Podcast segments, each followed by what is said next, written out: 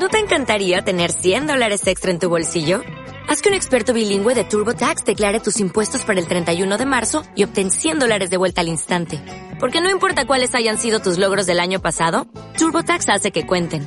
Obtén 100 dólares de vuelta y tus impuestos con 100% de precisión. Solo con Intuit TurboTax. Debes declarar para el 31 de marzo. Crédito solo aplicable al costo de la presentación federal con TurboTax Full Service. Oferta sujeta a cambios o cancelación en cualquier momento.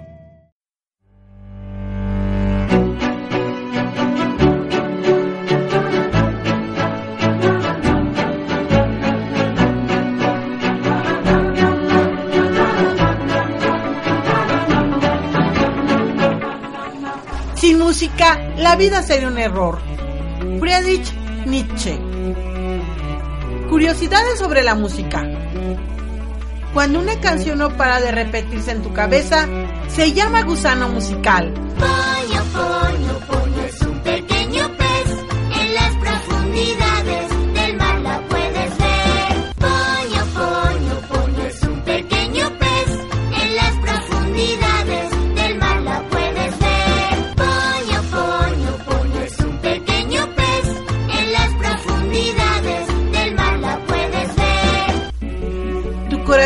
modifica sus latidos para imitar a la música que escuchas.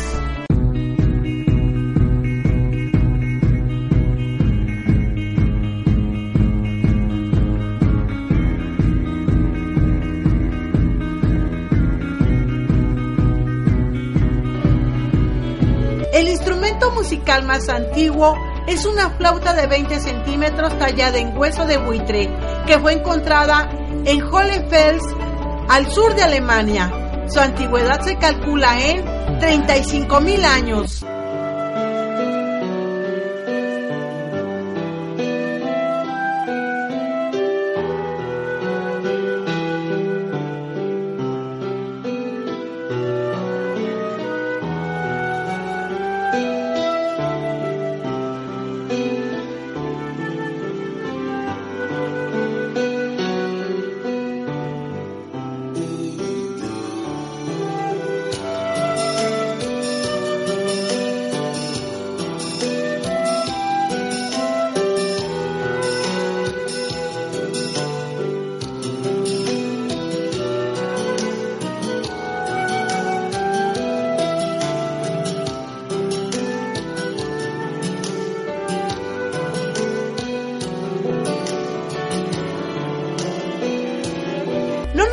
Versión original de una canción porque sea mejor, sino porque es la primera versión que escuchamos.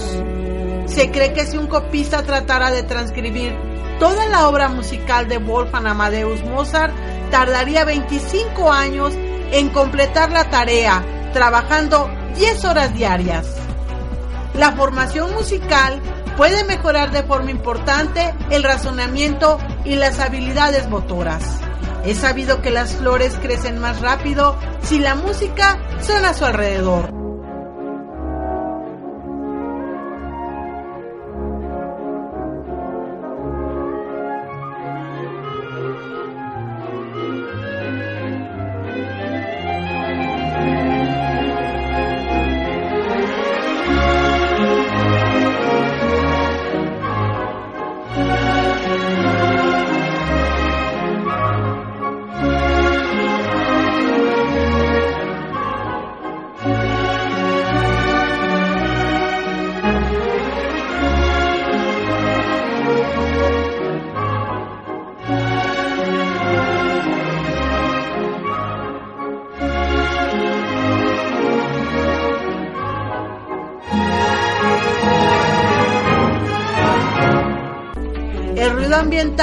Mejora la creatividad. Sé curioso porque nuestra curiosidad siempre nos conduce por nuevos caminos.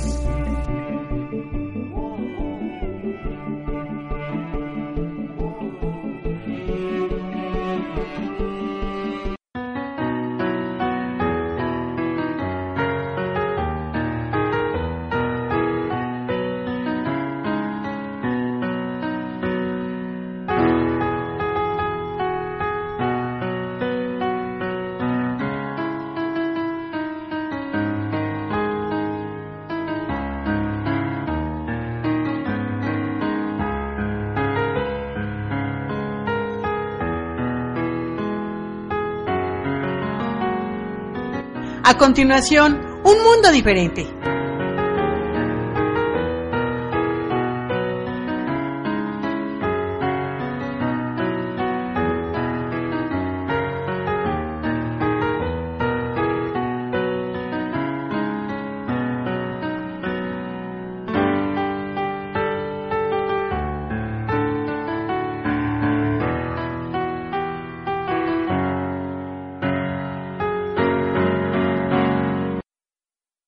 Cielo estrellado, sujeta mi mano, que al país de los dulces te quiero llevar.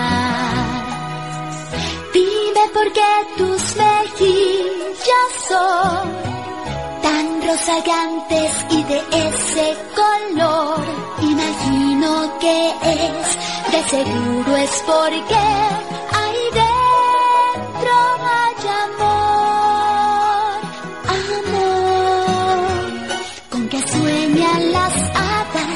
sueño con una, jugarán escondite detrás de la luna, se enamoran las hadas, como se enamoran, sentirán que se mecen sobre el bello mar. Si un secreto viaje quieres emprender,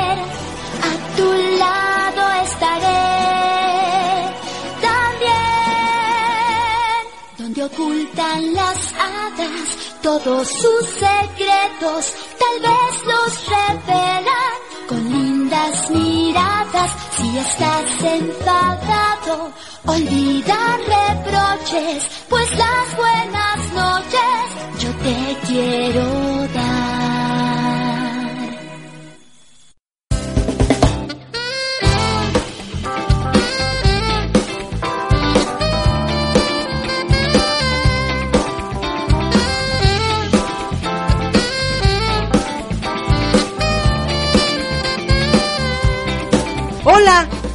Esperamos que te encuentres bien y con mucho entusiasmo para esta semana que está por empezar.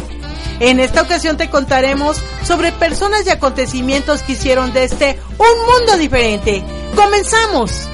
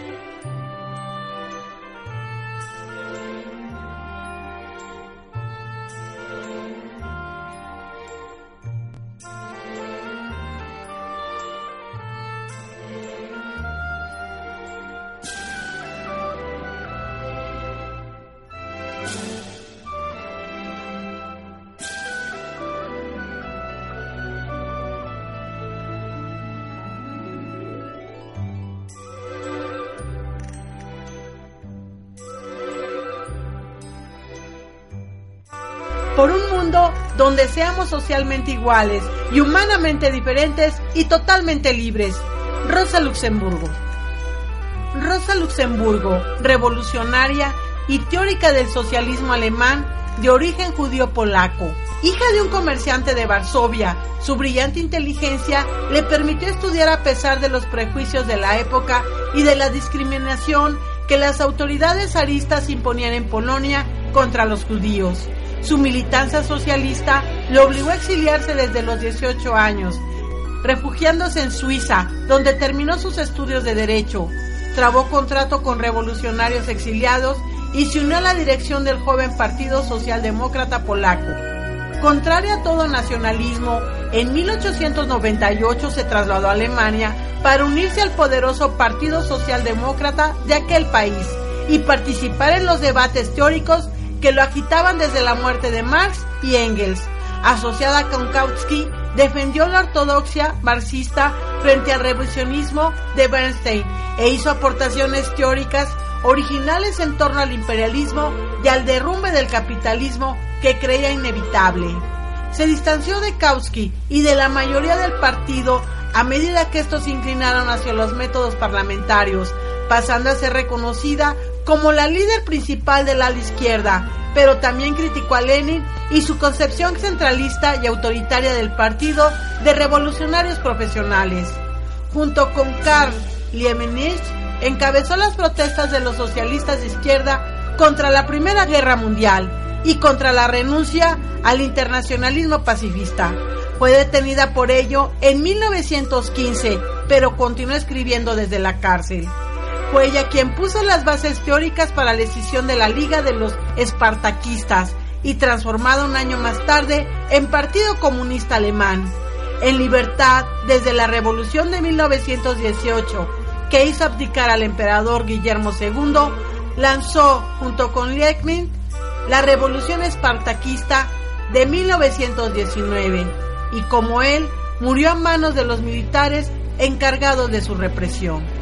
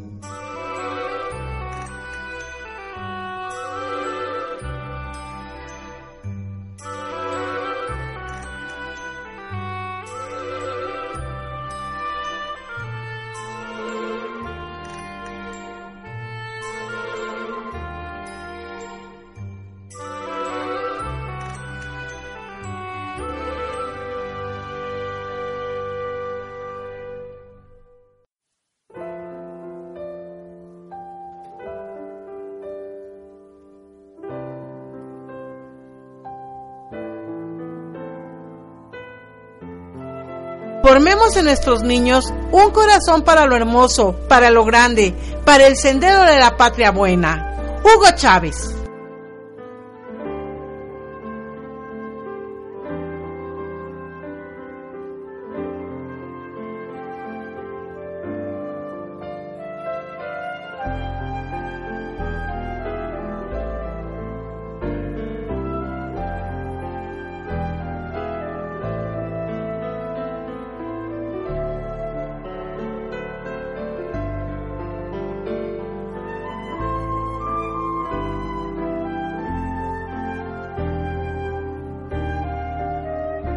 Hugo Chávez, una biografía que es como un cuento. El día que Hugo nació. Es 28 de julio de 1954 y en Sabaneta de Barinas el día transcurre como siempre. En la Plaza Bolívar se reúnen a conversar los mismos parroquianos de todos los días. En la iglesia el cura da la misa a la misma hora de cada tarde. En el mercado la gente del pueblo comparte pregones que guarden la bolsa repleta de aromas. Solo en la casa de los Chávez Frías la rutina ha sido alterada. Acerquémonos.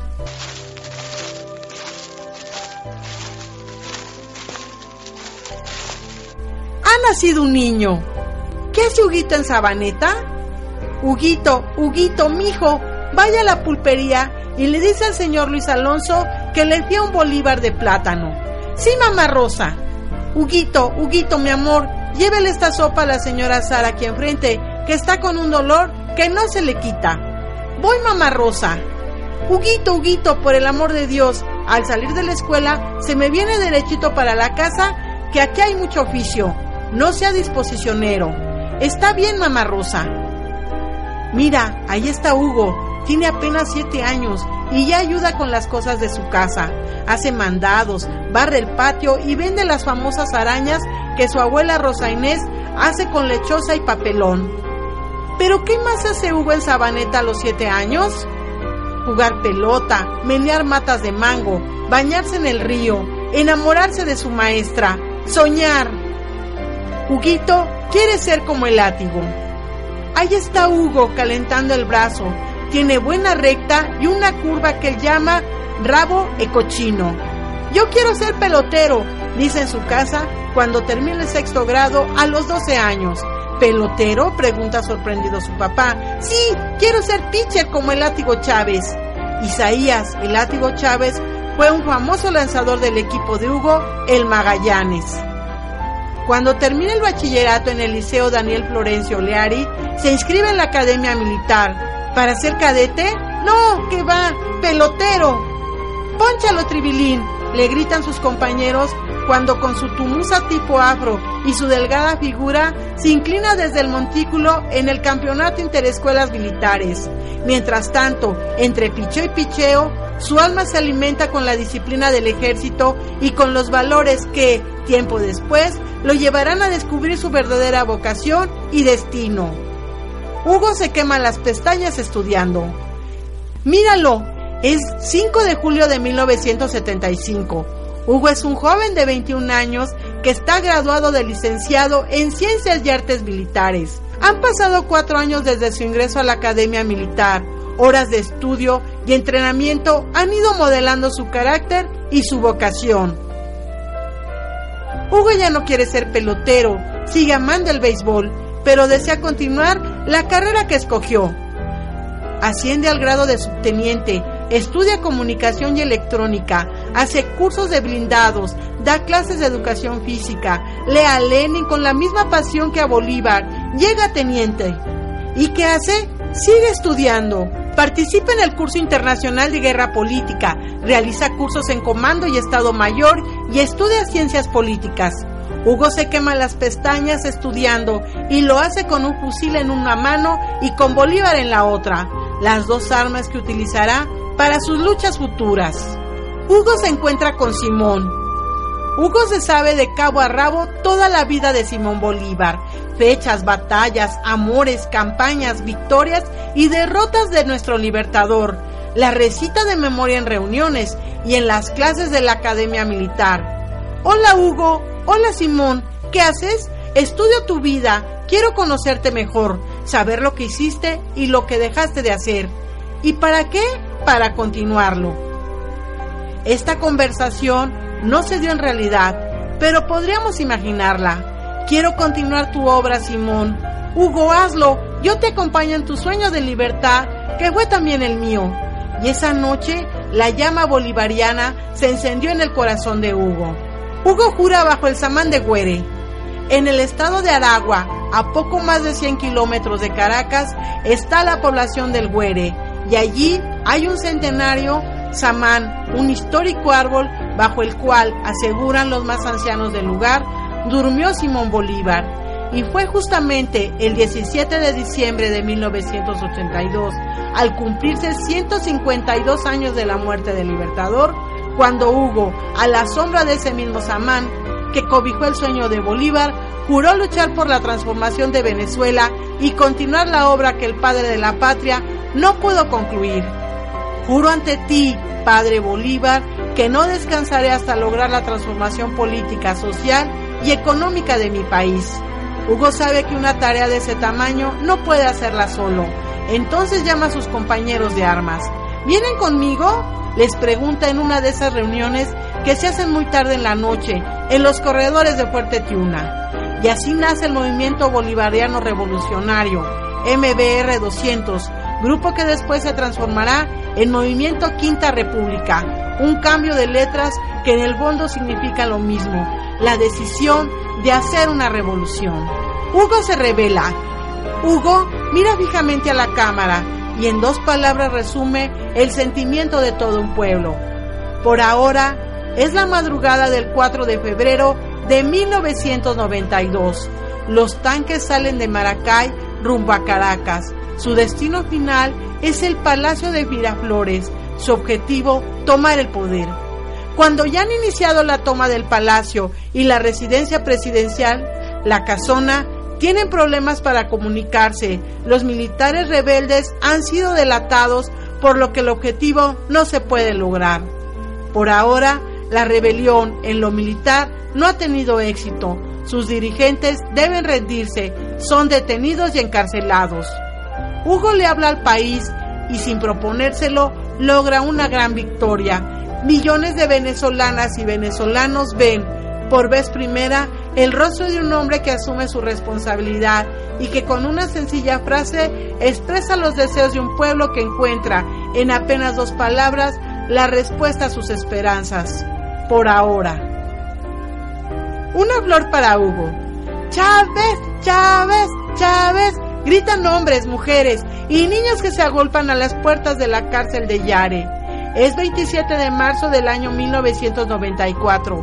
Hugo, tras dos años de reclusión, sale en libertad y se dirige a la multitud. Compatriotas, exclama desde un camión convertido en improvisada tarima. Vamos a la calle, a recorrer el país junto al pueblo. Vamos a la toma del poder. Vamos a las elecciones. Chávez te quiero, grita una niña que le manda un beso a borde de la flor que le lanza desde los hombros de su padre. Hugo recibe el beso perfumado de la niña, acaricia la flor y se la lleva al pecho en amoroso gesto. Yo también te quiero, mi niña, yo también te quiero. Hugo es presidente. Juro delante de Dios. Así comienza Hugo sus palabras el 2 de enero de 1999, a menos de dos meses de haber ganado las elecciones. Juro delante de la patria. Es su acto de juramentación como presidente de la República. Juro delante de mi pueblo y en ese mismo pueblo el que el 15 de diciembre de ese año aprueba su nueva constitución. Su juramento se convierte en realidad. Misiones para aprender, Robinson, Rivas, Sucre, Barrio Adentro, que le da salud al pueblo, Mercal, que distribuye alimentos, Misión Vivienda, para darle casa a quienes la necesitan. ¿Y sabes cómo se llama todo eso? Inclusión. Chávez, como Bolívar, quiere a los pueblos de América Latina y el Caribe y, con otros presidentes como él, aspira a que seamos una sola patria. Y con el tiempo, ese juramento se convierte en el plan de la patria, el mapa de ruta de la revolución bolivariana. Lo juro. Hugo nos deja la patria. ¿Tú sabes lo que es la patria? ¿De qué tamaño es la patria? El sábado 8 de diciembre del año 2012, Hugo nos encarga la patria. Sin decirlo, se despide de su pueblo, alza la constitución con su mano izquierda, besa la cruz y canta, Patria, patria, patria querida, tuyo es mi cielo, tuyo es mi sol. La patria puede tener muchos tamaños. Para Hugo es infinita. Puede comenzar en una pequeña casa de techo de palma, a la orilla de un río, y llegar hasta los lugares muy lejanos, cuyos únicos límites son el amor y la solidaridad. Tal vez por eso Hugo, al despedirse, no está triste. Sereno sí, pero no triste, y canta, Patria, patria, tuya es mi vida, tuya es mi alma, tuya es mi amor. Hugo vuela a la eternidad. El 5 de marzo del año 2013, a las 4.25 de la tarde, ese amor se hace eterno y Hugo va a reunirse en la patria que habitan quienes, como él, se han dedicado a amar a la humanidad y a luchar por ella.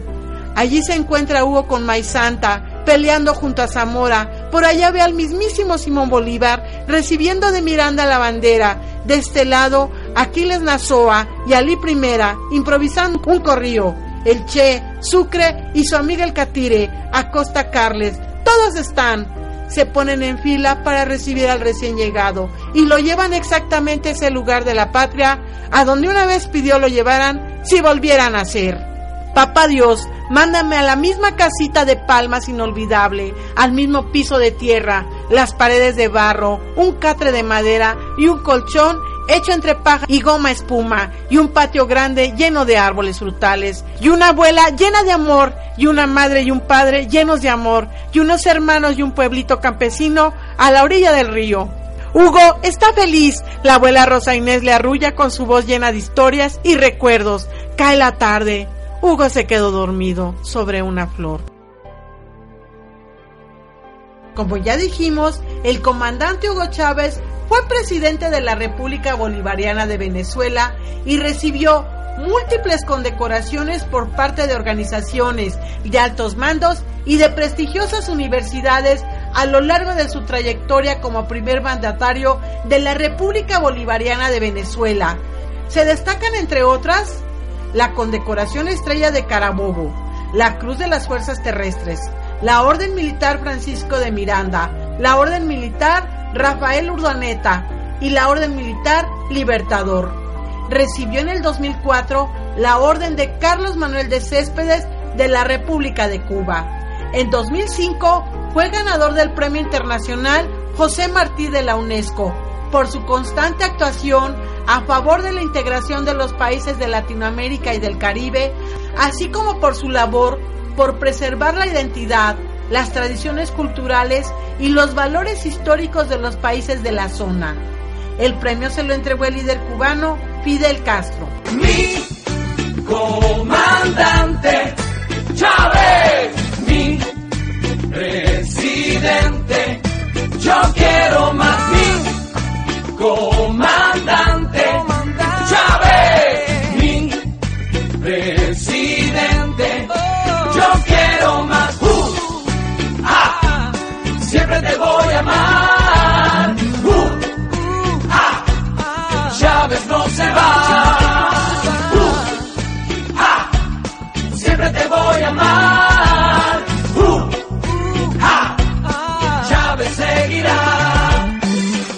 En la tarde del martes 5 de marzo del 2013, el vicepresidente de Venezuela, Nicolás Maduro, anunció el fallecimiento del líder bolivariano a las 4.25 pm, razón por la cual en el aniversario de su deceso en su país y en otras partes del mundo se realizan homenajes a su vida y a su legado.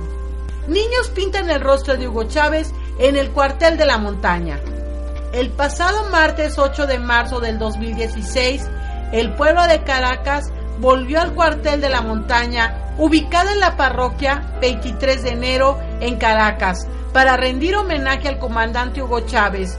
La jornada dio inicio a las 9 de la mañana con la elaboración de un mural en el Salón Arañero, dispuesto para niños y niñas. También en este espacio, donde se concentraron la mayoría de las actividades, niños y niñas participaron en la elaboración del periódico mural Por Ahora, en donde jugaron mientras se acercaron a la vida y obra del comandante y pintaron su retrato con muchos colores. Por la tarde, el salón ofreció actividades teatrales para toda la familia y después los niños se acercaron al libro azul, documento que escribiera el comandante Hugo Chávez y donde narra el nacimiento de la revolución bolivariana a partir del proyecto bolivariano creado hace 200 años por el libertador Simón Bolívar. La Fundación Comandante Eterno Hugo Chávez también instaló una tarima en el patio central del cuartel para que los militares que compartieron con el comandante narraran sus anécdotas al lado de Hugo Chávez, especialmente durante el 4 de febrero de 1992. Se hizo la presentación del libro El pueblo de la ciudad Tabacarí, que cuenta su historia con Chávez y el intérprete de Joropos, Vidal Colmenares, cantó al comandante tal como lo hizo en los espacios del cuartel. Las actividades en el cuartel de la montaña para homenajear la vida y obra del líder socialista se iniciaron el pasado sábado 5 de marzo con el encendido de la antorcha, la llamarada del 4 de febrero y las lecturas de la vida del comandante, especialmente aquella que transcurriera en los años 1992, 1993 y 1994, cuando estuviera recluido en la cárcel de San Francisco de Yaré, en el estado Miranda, durante el segundo y último mandato presidencial del derechista Carlos Andrés Pérez.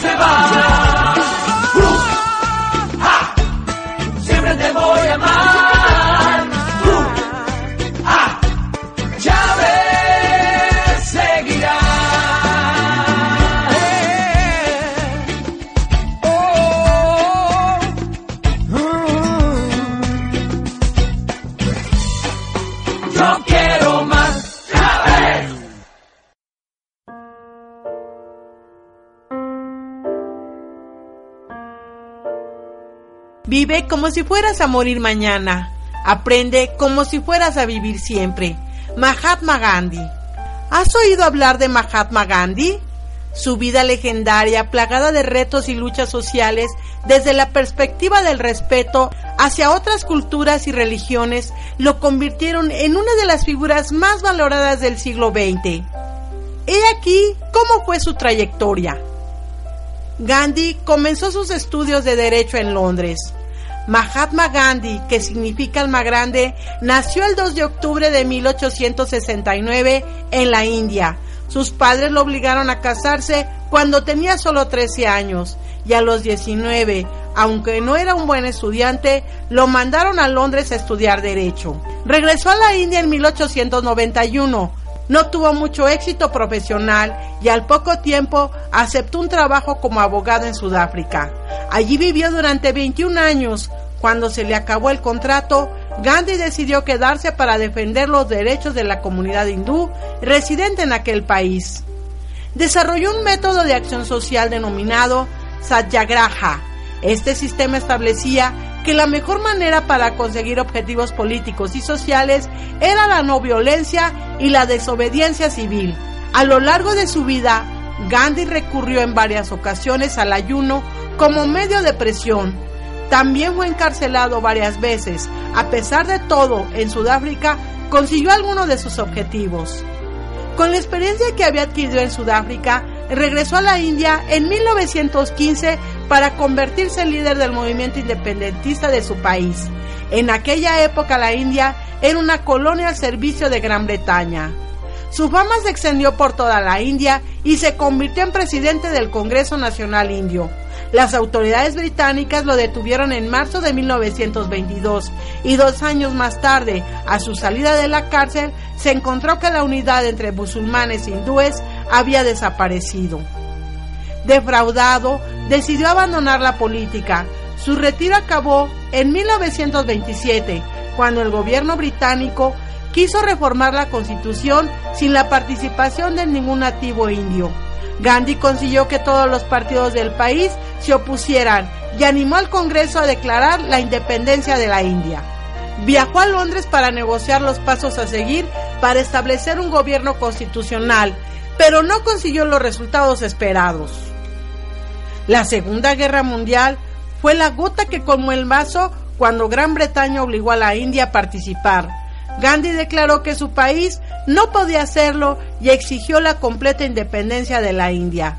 Fue de nuevo arrestado y no fue liberado hasta 1944 cuando ya era un frágil anciano. Tuvo un papel fundamental a las negociaciones que llevaron a la independencia en 1947 y trató de reformar la sociedad. Sin embargo, no pudo evitar la lucha entre hindúes y musulmanes y que su país se separara en dos, India y Pakistán. En enero de 1948 fue asesinado por un fanático hindú que se oponía a su idea de respeto por todas las religiones. Gandhi tenía entonces 78 años y sus cenizas fueron arrojadas al sagrado río Ganges.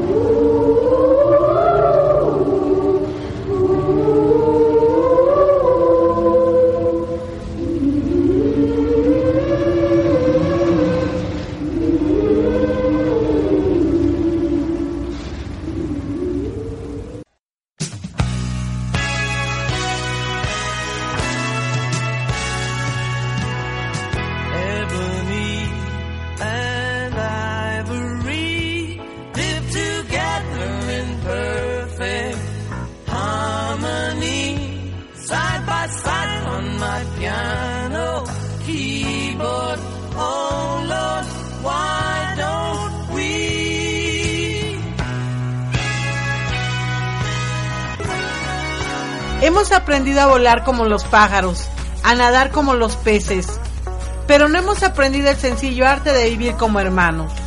Martin Luther King. Voy a contar un episodio de su infancia que tal vez haya contribuido mucho al rumbo que tomó su vida. Creció en esa época en la que uno le consideraban inferior si tenía la piel oscura. De pequeño había muchos sitios en los que los negros no podían entrar. Un día Martin y su padre entraron a una zapatería con el propósito de adquirir unos zapatos marrones y blancos que habían visto en el escaparate. Se sentaron en un banco de la entrada. Será un placer atenderlos, pero han de sentarse en aquellos bancos del fondo, dijo el empleado de la tienda con delicadeza, pero firmemente. Preferimos quedarnos aquí. Estos bancos son muy cómodos, respondió sorprendido el señor King. No atendemos a personas negras aquí en la entrada. Tendrán que ir al fondo de la tienda. Entonces, no queremos que nos atienda. No hemos hecho mal a nadie. Somos personas decentes, explicó el padre a su hijo al salir de la tienda, intentando consolarlo por no haber podido comprar los zapatos que tanto deseaba. Martin Luther King Jr. nació en Atlanta, Estados Unidos, el 15 de enero de 1929. Era hijo de una profesora de primaria y de un pastor protestante. Supo lo que era la discriminación racial desde muy joven. Cuando creció, se convirtió en predicador como su padre y luchó para que los niños negros no tuvieran que pasar por las humillaciones que le había pasado. Fue encarcelado más de 15 veces, agredido y amenazado, pero aún así llevó su objetivo hasta el final. Un alumno brillante, se licenció y doctoró en humanidades y posteriormente en teología por las universidades de Boston, Pensilvania y Harvard. Se casó en 1953 con Corette Scott e inició su carrera de escritor.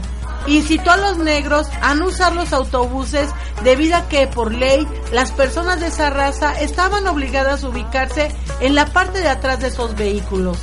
Al cabo de 381 días de boicot, la compañía se arruinó. Finalmente se promulgó un decreto que permitía a los negros viajar libremente en los transportes públicos. Participó en grandes marchas a favor de las libertades y derechos de los negros. Pronunció múltiples discursos y fue recibido por autoridades de la época como William Brandt, John Kennedy y Pablo VI, con quienes discutió sobre problemas raciales y morales. Muchas personas hasta entonces indiferentes comenzaron a tomar conciencia de que las reivindicaciones de los negros eran justas. En 1964 se le concedió el Premio Nobel de la Paz. Al recibir este galardón, estimó que no era para sí mismo, sino un homenaje a todas las personas de raza negro-blanca y de buena voluntad que habían optado por la lucha no violenta contra la injusticia. Donó los 54.123 dólares del premio a instituciones que defendían los derechos humanos. Fue asesinado en abril de 1968. Este asesinato provocó revueltas en cerca de 100 ciudades habitadas por ciudadanos de raza negra. Asistieron a su funeral en Atlanta más de 100.000 personas. En su lápida figura una inscripción que recuerda su activismo. Gracias Dios Todopoderoso, soy libre al fin. Aún existen en todas las escuelas niños y niñas a quienes los demás consideran inferiores por su color, sus ropas, su forma de hablar o por el lugar donde viven. El mundo necesita jóvenes con el valor de Martin Luther King que ayuden a poner punto final al trato que reciben estos niños. Y es que, a pesar de que en apariencia somos diferentes, en el fondo todos somos iguales.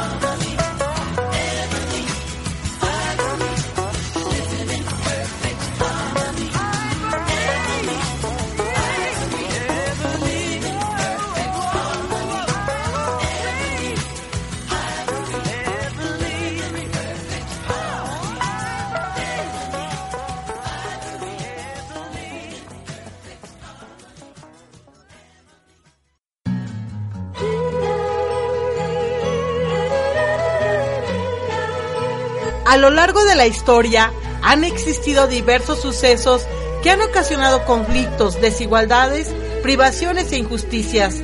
Cada uno de ellos ha causado dolor a las personas que lo padecen y a los que han sido testigos de estos acontecimientos. Aún así, existen personas que buscan libertad, igualdad, paz, bienestar y demás consecuencias que traerán un bien para quienes padecen de estos males. Es responsabilidad nuestra continuar con el legado que nos dejaron, con esa convicción por ayudar a los demás, porque todos ellos hicieron con su ejemplo un cambio. Así tengamos manos pequeñitas o un poco cansadas, depende de nosotros hacer un mundo mejor, justo y libre, un mundo que sea nuestro. Por ellos, por nosotros, nunca dejemos de hacer de este un mundo diferente.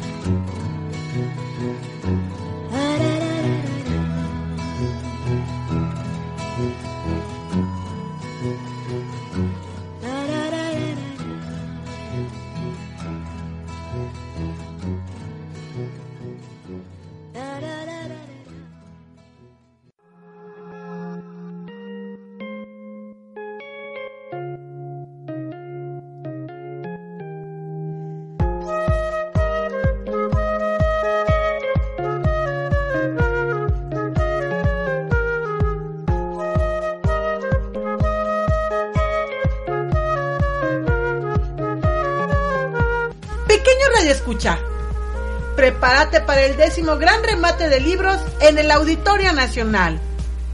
El gran remate de libros en el Auditorio Nacional es un encuentro que a 10 años de su primera edición se ha consolidado como uno de los más atractivos para los residentes y visitantes de la capital mexicana durante la Semana Santa. Este año se realizará del 22 al 29 de marzo.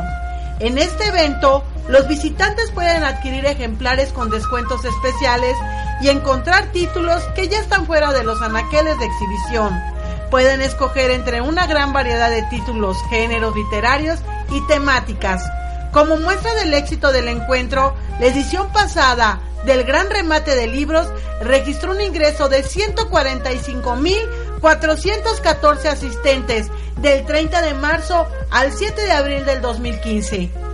Además de ser un espacio de oportunidad para los amantes de la lectura, el gran remate de libros es una alternativa para hacer circular libros, de rescatarlos del rezago y de ser embodegados. Para esta décima edición se tiene programada una venta nocturna y una serie de actividades culturales artísticas y de entretenimiento que serán dadas a conocer en su oportunidad. ¿Por qué no perdértelo? En los ocho días del remate podrás adquirir todo tipo de títulos, desde narrativa, poesía, biografía, ciencia, ensayo, literatura infantil juvenil, fotografía, diseño hasta arquitectura, temas especializados y más. La buena noticia, los descuentos que ofrece cada sello editorial. Acude en compañía de tu familia y tus amigos al Auditorio Nacional, San Miguel Chapultepec, Delegación Miguel Hidalgo, en la Ciudad de México. Asiste.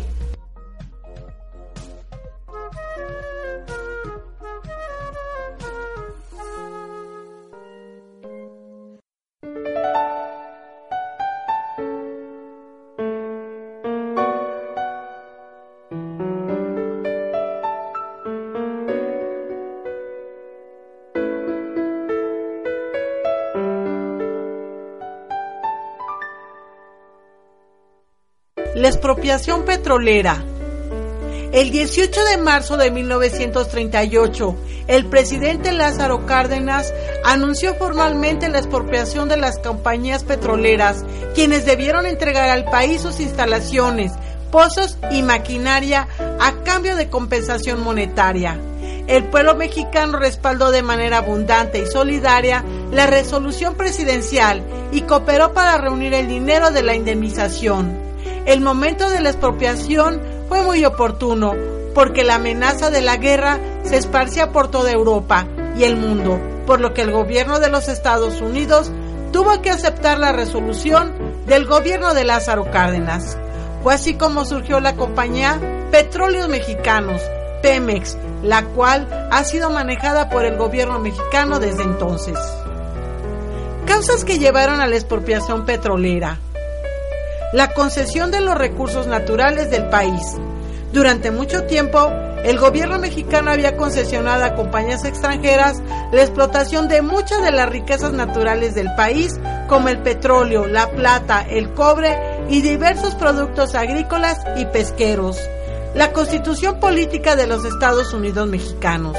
En 1917, la Constitución Política de los Estados Unidos Mexicanos estableció que los recursos, tanto marítimos como terrestres de nuestro territorio, eran patrimonio de la nación, además de los derechos laborales de los trabajadores mexicanos, entre otras leyes importantes.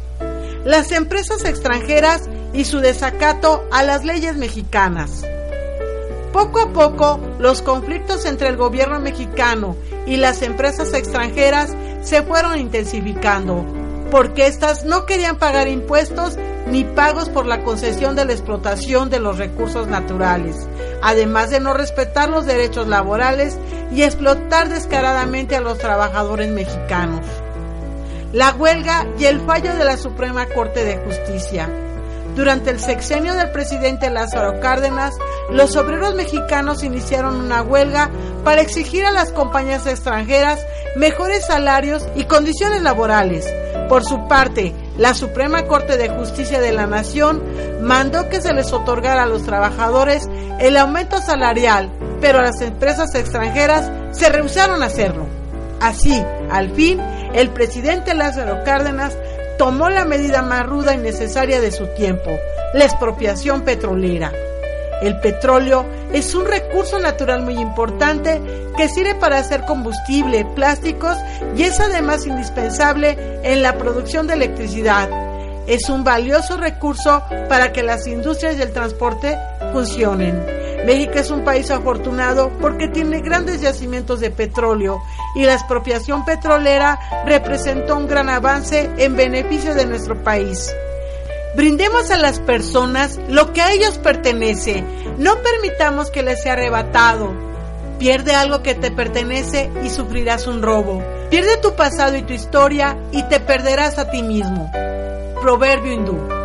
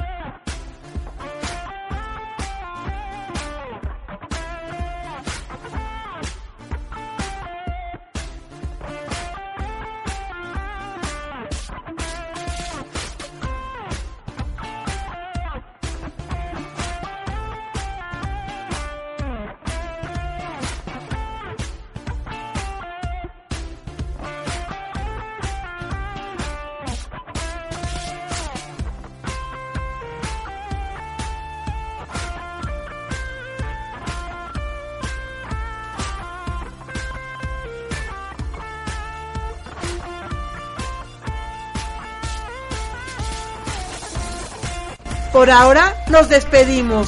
No olvides leer, dibujar, correr, respetar y aprender un poco más. Si fallas, vuelve a intentar. Si tienes dudas, has de preguntar. Y nunca hagas sentir mal a los demás. Y muy pronto por aquí nos volveremos a encontrar. ¡Hasta luego!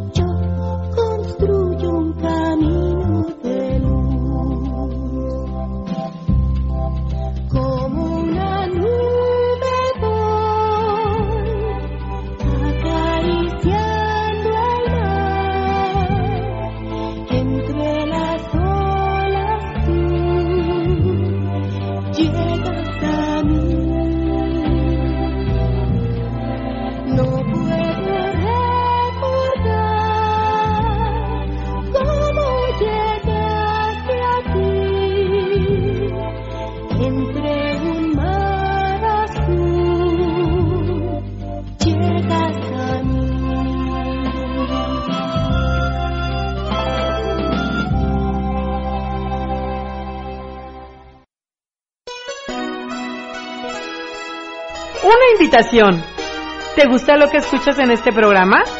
¿Hay algo más que quisieras escuchar? Haz la diferencia. Te invitamos a escribirnos a elmundoesdiferente@hotmail.com sin espacios.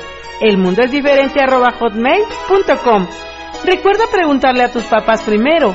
Te esperamos y esta vez es tu momento para ser escuchado.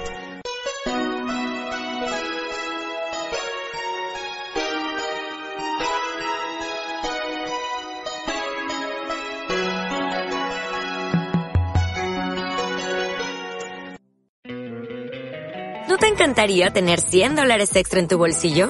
Haz que un experto bilingüe de TurboTax declare tus impuestos para el 31 de marzo y obtén 100 dólares de vuelta al instante. Porque no importa cuáles hayan sido tus logros del año pasado, TurboTax hace que cuenten. Obtén 100 dólares de vuelta y tus impuestos con 100% de precisión. Solo con Intuit TurboTax. Debes declarar para el 31 de marzo. Crédito solo aplicable al costo de la presentación federal con TurboTax Full Service. Oferta sujeta a cambios o cancelación en cualquier momento.